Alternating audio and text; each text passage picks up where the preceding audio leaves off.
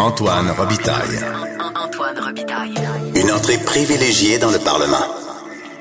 Ce que les ministres n'ont pas voulu dire, Antoine va vous le dire.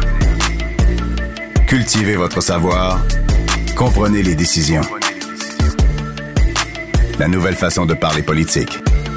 Là-haut sur la colline. On va parler des demandeurs d'asile, puisque c'est vraiment le sujet de la semaine, avec un ancien ministre euh, de l'Immigration qui a aussi été ministre de l'Environnement dans le gouvernement Couillard. C'est David Hurtel. Bonjour, David Hurtel. Bonjour, Antoine Robitaille. Je me demandais, en regardant les euh, quatre... euh, les quatre ministres qui ont fait euh, vraiment une conférence de presse importante là, et qui ont des réclamations, c'est rendu à un milliard. Euh, je me disais, David Hurtel, il, il doit s'identifier un peu à eux là, dans son salon parce que lui aussi a fait des réclamations. euh, si je me souviens bien, c'était c'était plusieurs centaines de millions aussi. Ben, En la 2018. première est- ouais, en 2018, j'avais fait, puis euh, je dois dire, l'idée de faire une conférence de presse sur ce sujet-là à plusieurs ministres, il n'y a rien d'original du côté du gouvernement Legault parce que j'avais fait la même chose. J'avais Ah fait oui? une grosse conférence de presse, ouais, avec Mike, je me souviens, euh, il y avait Jean-Marc Fournier qui était en charge des affaires gouvernementales qui était là, Sébastien Prou à l'éducation, Gaétan Barrette à la santé. Euh, on avait fait, oui, oui, non, non, on avait, on avait fait une, une importante conférence de presse pour réclamer. euh, nous avons, nous avions été les premiers, hein, parce que la première vague de, de demandeurs d'asile, c'était celle de 2017-2018. Et Ça suivait l'élection de Trump et ses décisions euh, sur euh, notamment ce qu'on a appelé aux États-Unis le Muslim ban. Euh, il y avait, il y avait une partie du Muslim ban, mais si on veut être exact, euh, euh, tu te souviendras, Antoine, que la première vague de 2017, la majorité des demandeurs d'asile, on en avait eu comme euh, autour de 20 000 en à peu près 4-5 mois. Oui. La majorité de la première vague, c'était des ressortissants haïtiens.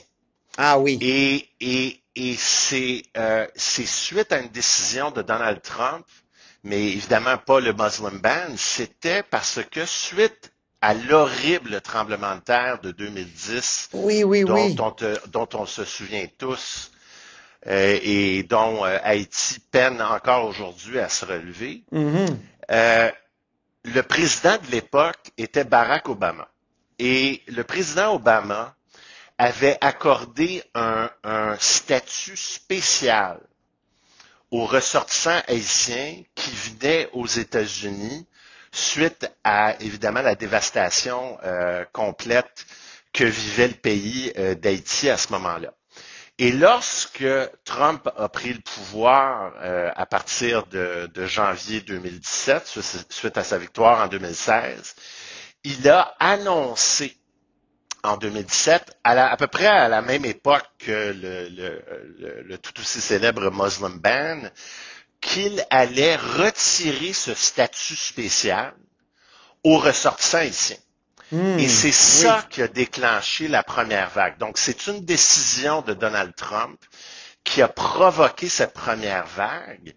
Et c'était particulièrement difficile de, de, de transiger à l'époque avec, avec le gouvernement Trump. Bon, on connaît les raisons, mais il y avait une raison encore aussi qui rendait la, la discussion très difficile avec le gouvernement fédéral. C'est parce que tu te souviendras, Antoine, à l'époque, le gouvernement fédéral, Christopher Freeland, était en train de négocier la nouvelle mouture de l'accord de libre-échange Oui. Canada, États-Unis, Mexique. Et donc, il y avait euh, une, une tension additionnelle qui rendait très difficile nos efforts d'avoir quoi que ce soit en termes de, travail, de collaboration pour que le gouvernement fédéral, et c'est vrai ça, c'est le gouvernement fédéral qui est entièrement responsable de la gestion de la frontière, entièrement responsable de la gestion euh, des demandes d'asile, mais aussi entièrement responsable de travailler avec le gouvernement américain pour voir, parce que oui, on avait le chemin Roxham, la gestion. C'est le début de- du- de la crise du chemin Roxham. euh, ben oui, c'est Ouais. là que ça a commencé. Mais ce qui est arrivé, c'est que au début, c'était bon, encore une fois, euh, majoritairement des ressortissants haïtiens qui, qui se servaient du chemin Roxham. Mais c'est ça qui a comme donné l'idée aux passeurs. Et là, c'est devenu comme une espèce de, de, de, de, de publicité gratuite, cette première, Ah, il y avait cette eu le première crise-là. le fameux Et là, tweet. ben là, là, ça a été euh, de, un de peu Justin comme- Trudeau.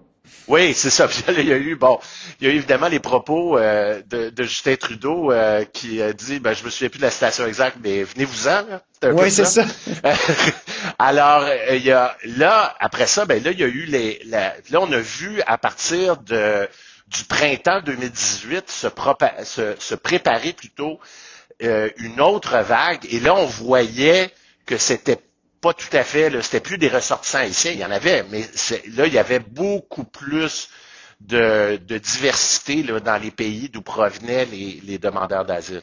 Et déjà, on sentait de la pression sur les services publics, alors que Ah, les chiffres euh, sont, sont, sont beaucoup plus grands aujourd'hui. C'était quoi? C'était 20 000 au début. Là, maintenant, on est dans les demandeurs d'asile. Il me semble que j'ai entendu 160 000. Là.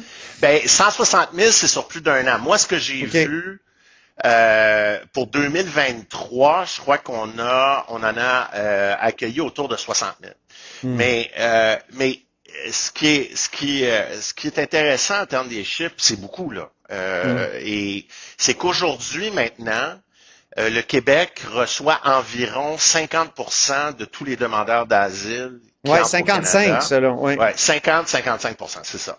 À notre époque, c'était 90% Ah oui, OK. Alors, c'est vrai là, que 20 000, bon, c'est moins que 60 000, puis les chiffres augmentent pour plein de raisons, aussi coût de la vie, inflation, etc., etc.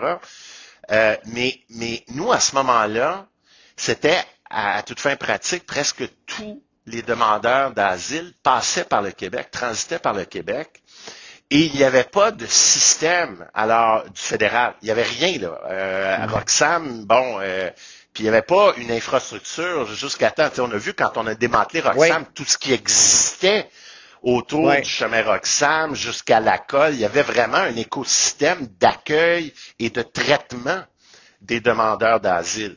Mais au début, en 17-18, ça n'existait pas. Et, et, et ce qu'il faut comprendre, et c'est là où je, je rejoins euh, le gouvernement Legault dans ses demandes, c'est que la majorité de la pression qui est mise est mise sur des services qui sont de compétences provinciales. Mhm. Alors, c'est la santé, c'est l'éducation, c'est, bon, euh, ça aussi c'est d'actualité, euh, c'est les services de garde, c'est la justice aussi, l'accès à la justice, parce qu'après ça, tous ces gens-là, là, ils vont avoir des, des auditions, ils vont avoir besoin de... Ah oui, il y, a, il, y a, il y a besoin de soutien. Alors là, bon, il y a, il y a, il y a tout un, un- un travail de ce côté-là. euh, de, de soutien. Alors, il y, a, y a, y a tout un filet social. Il y a un chèque. Le gouvernement du Québec, oui, c'est vrai, on remet un, un chèque. Mais euh, toute cette pression-là, et nous n'étions pas les seuls parce qu'il y a beaucoup de demandeurs d'asile et c'est ça aussi qu'il faut faire attention. C'est vrai qu'on reçoit un nombre important, mais il y a quand même aussi une fraction, puis ça, faut, faut, faut quand même Qui s'en va. Ouais. Qui Qui quitte quitte le territoire. Ouais, c'est ça. euh, et et c'est pour ça aussi que euh, vous, vous voyez, puis moi je l'avais vu à l'époque, j'avais le maire de Toronto qui était à l'époque John Tory, puis aujourd'hui euh, c'est Madame euh, c'est Olivia, Olivia Chow. Olivia Chow qui dit la même chose parce que c'est au, au- en Ontario, il y a beaucoup de demandeurs d'asile qui rentrent soit par le Québec ou qui réussissent à, à rentrer par l'Ontario ou ailleurs. Mais Toronto est évidemment aussi une destination très prisée pour beaucoup de demandeurs d'asile parce qu'il y a énormément de communautés qui ont euh, des nombres importants euh, euh, Mhm. à Toronto. Et euh, contrairement au Québec, Ouais. c'est la municipalité qui gère les centres d'accueil. Alors, euh, Ouais. c'est et, et donc la, la ville a beaucoup de pression. Alors moi, à mon époque, je travaillais avec mes homologues euh, ontariens, tant du gouvernement euh, de Kathleen Wood, puis après ça euh, du gouvernement Ford, pour justement euh, faire des demandes euh, au, Est-ce qu'après cette Donc, conférence de presse-là, Ouais. David Hurtel, Ouais. on vous avait dit que vous souffliez sur les braises de l'intolérance? Parce que c'est un peu ça que je lisais Ouais. ce matin, plein de chroniques qui disaient ah ils sont Ben- les Québécois sont fermés, ils veulent même pas que les enfants des demandeurs d'asile aillent dans les. CPE.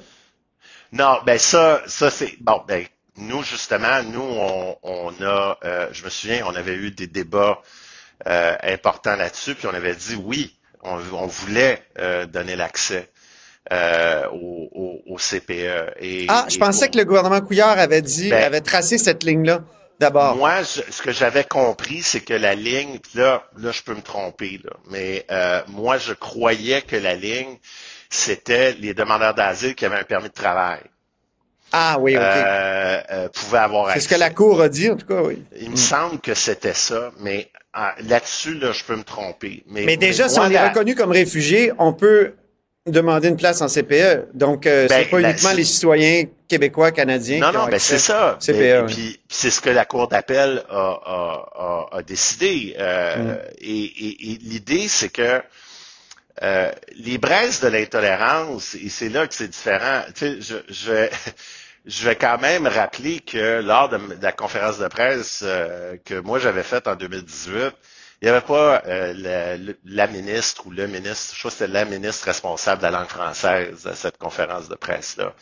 Euh, on, on faisait pas l'équation euh, que Mhm. euh, un nombre important de demandeurs d'asile, et oui, c'est un nombre important, mais quand on parle de 20 000 à mon époque ou de 60 000 aujourd'hui, euh, c'est pas ça qui va mettre en péril la nation. là. Mhm. Euh, et, et je crois que Mais le commissaire à la langue française, il dit, c'est quand même, tu sais, si c'est 60 000 chaque année, il y en a quoi, euh, 60 ouais, seulement qui parlent le français? Mhm. puis Antoine, si on investissait dans des ressources nécessaires pour leur apprendre le français, peut-être qu'on aurait justement moins peur euh, de la, Ouais. des conséquences euh, dans quelques années. Je veux dire, c'est euh, c'est justement, bon, les enfants de la loi 101, ils l'ont appris le français. Euh, et, et le Mais le français est en déclin en même temps, non? Ben, euh, encore une fois, À Montréal? c'est... C'est peut-être pas juste la, c'est pas la faute des demandeurs d'asile seulement, c'est- c'est un, ben là, c'est ça, là. C'est que là, si on, si on a une discussion sur les demandeurs d'asile, je demande à voir en quoi euh, un, un demandeur d'asile euh, met en péril euh, la survie du français à Montréal. Euh, parle pas nécessairement anglais non plus, là. Mhm. Euh, c'est pas euh, c'est euh, quand on regarde la composition euh, des demandeurs d'asile, euh, c'est des gens qui viennent de pays d'Amérique latine, par exemple, puis c'est là ça devient un autre débat. demandiez-vous euh, justement qu'il y ait euh, un resserrement sur le plan des visas à l'époque? Euh, nous, Les visas pour les Mexicains, euh, notamment. Non, là? non, non, non. À, à notre époque, on n'était pas sur ce sur ce registre-là. Euh, nous, on était sur l'idée que un, sur, on respectait les obligations internationales. Un, le Canada a des engagements internationaux. Il y a des traités euh, qui gouvernent euh, la gestion des demandes d'asile. Nous, on en était sur le fait, et, et je crois que c'est là où il y a incompétence et, et vraiment un laisser-faire et un laisser-aller de la part du gouvernement Trudeau dans le dossier des demandeurs d'asile. Mhm. Et ils étaient là en 17-18, ils sont encore là. C'est sur le fait, Antoine, que au départ, le système de traitement des demandes d'asile, et ça, moi, j'avais même à l'époque, j'avais, j'avais retrouvé des documents à, à cette époque-là, c'est que un demandeur d'asile devait avoir sa première audition Ah oui. pour valider sa demande d'asile, parce que le, le demandeur d'asile a droit d'entrer et de faire la demande d'asile. Là, le travail devient de valider ou non si la demande est fondée. C'est ça l'enjeu, là. Parce qu'il y en a 40 de, de faux réfugiés, d'une certaine Ah, façon. ben, ben, de, de demandes qui sont pas valides, qui sont pas Mm. fondées. Même à mon époque, on évaluait sur les 20 000 qu'il y en avait peut-être 7 ou 8 sur 10 qui n'allaient pas être fondées. Hi. Mais le l'enjeu, c'est que, vu le fait que le gouvernement Trudeau, dans ce dossier-là, je trouve qu'il a été négligent. Puis je trouve que c'est de la grossière négligence dans ce dossier-là. C'est de, de savoir Parce que même le ministre actuel de l'immigration, Mark Miller, a dit que le système d'immigration au Canada est complètement dépassé. Mais il l'était à l'époque. Ben Moi, oui. je travaillais avec le ministre fédéral de l'époque, c'était Ahmed Hussein, et c'était complètement dépassé. Alors, je reviens à mon exemple de base. En Ça terminant, prendre- s'il vous plaît, oui. Ah, on a déjà plus de temps. Malheureusement. C'est Ouais. dommage parce que ça, ça devait prendre 60 jours au début la Ouais. pour avoir la première audition. Maintenant, tout le système prend cinq, peut prendre jusqu'à 5 ans. Puis obtenir un permis de travail. Alors, il y a, là, je termine très vite, mais c'est ça le- l'enjeu fondamental. Mm. C'est le on cœur du problème. c'est le cœur du problème. Parce qu'après ça, on n'aurait pas toutes ces pressions-là sur nos services. On ne serait pas en train de parler de, de tout ce dont on parle. Et en plus de ça, il devrait y avoir un arrimage entre le fédéral et le gouvernement du Québec Ben oui. pour ceux qui sont reçus puissent être ensuite connectés selon leurs compétences. Parce qu'il y en a beaucoup, là, c'est pas des gens qui savent rien faire. là. C'est ça, Il y a des ça. compétences. Moi, Dieu sait qu'on a 17, besoin? J'ai rencontré des infirmières, moi, Ah oui. d'origine haïtienne qui traversaient en 17-18. C'est un exemple parmi tant d'autres. Ben oui. Et, et l'idée, c'est de les connecter. On a des besoins en termes de main-d'œuvre dans toutes les régions du Québec, dans plein de secteurs.